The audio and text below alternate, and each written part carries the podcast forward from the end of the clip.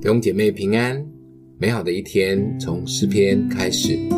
诗篇六十二篇九到十二节：下流人真是虚空，上流人也是虚假。放在天平里，就必浮起。他们一共比空气还轻。不要仗势欺人，也不要因抢夺而骄傲。若财宝加增，不要放在心上。神说了一次、两次，我都听见，就是能力都属乎神。主啊，慈爱也是属乎你，因为你照着个人所行的报应他。大卫最喜欢听神的声音，所以很怕神静默不说话。还好的是，我们的神很爱说话，只是我们有没有在听而已。神一直在大卫的耳边念两句话。能力在我，慈爱在我。大卫每一次都有认真听，而且吃进去生命里面。这两句话带领大卫度过每一个悲惨的状况。我们有习惯认真听神的声音吗？或许不是声音，而是从神来的意念。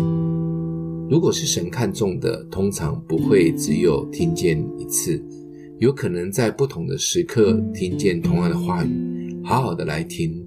也让这一些关键的神话带领我们。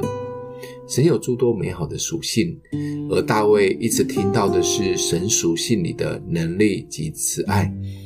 相信神认识我们每一个人，也知道我们所遇到的状况，他会不断地用最适合我们的话语来鼓励、带领、安慰及建造我们，也让这些话语成为我们属灵的宝剑，斩断恶者一切的谎言。现在就安静心，打开属灵的耳朵，好好的来听神要给我们的话吧。今天默想的经文，神说了一次、两次，我都听见，就是能力都属乎神。